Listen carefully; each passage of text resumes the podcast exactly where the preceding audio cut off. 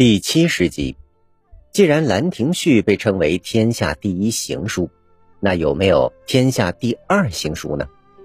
在中国书法史上，不仅有天下第二行书，还有天下第三行书。天下第二行书是唐代著名书法家颜真卿写的《祭侄文稿》。安史之乱时，颜真卿的哥哥颜杲卿，侄子颜季明坚守常山郡。反抗叛乱，但终因寡不敌众，先后遇害。这篇祭侄文稿就是颜真卿在祭奠其侄颜季明时所做的祭文草稿。初看此帖，我们会觉得很难接受，点画错乱，线条潦草，处处是随意涂改的痕迹，比起《兰亭序》的温柔韵界来，差别太大。为什么如此书法？会获得天下第二的称号呢？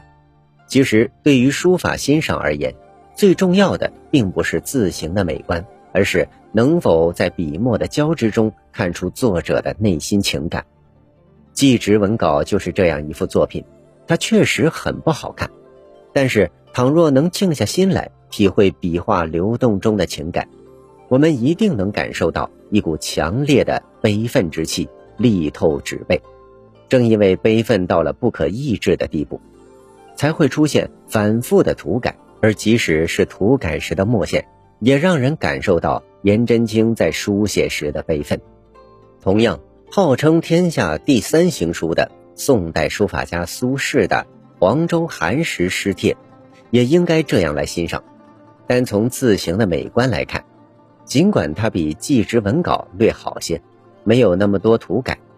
但作品中的字忽大忽小，完全说不上整齐好看。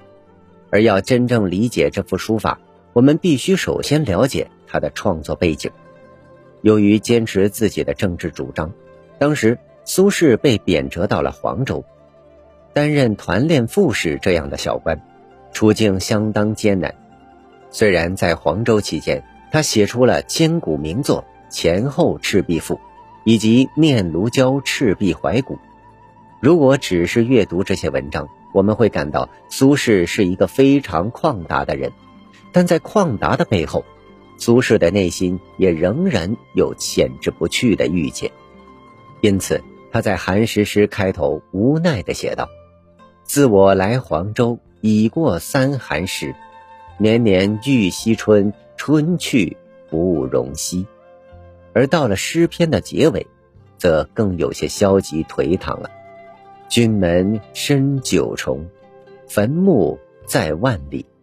野拟枯途穷，死灰吹不起。当我们明白了苏轼在诗中所流露的情绪后，就能理解这幅书法作品在字形和笔画上为何有如此大的变化。书写这幅作品时。作者已经超越了理性控制，完全是自我情感的流露。我们随着苏轼的运笔，逐渐感受到他的情绪从收缩到展开，从痛苦到颓唐。正因为情感和笔墨结合的近乎完美，这幅书法作品才获得了“天下第三行书”的美誉。您刚才收听的是《缤纷艺术》。中华文化十万个为什么，同名图书由中华书局出版，演播水火之声。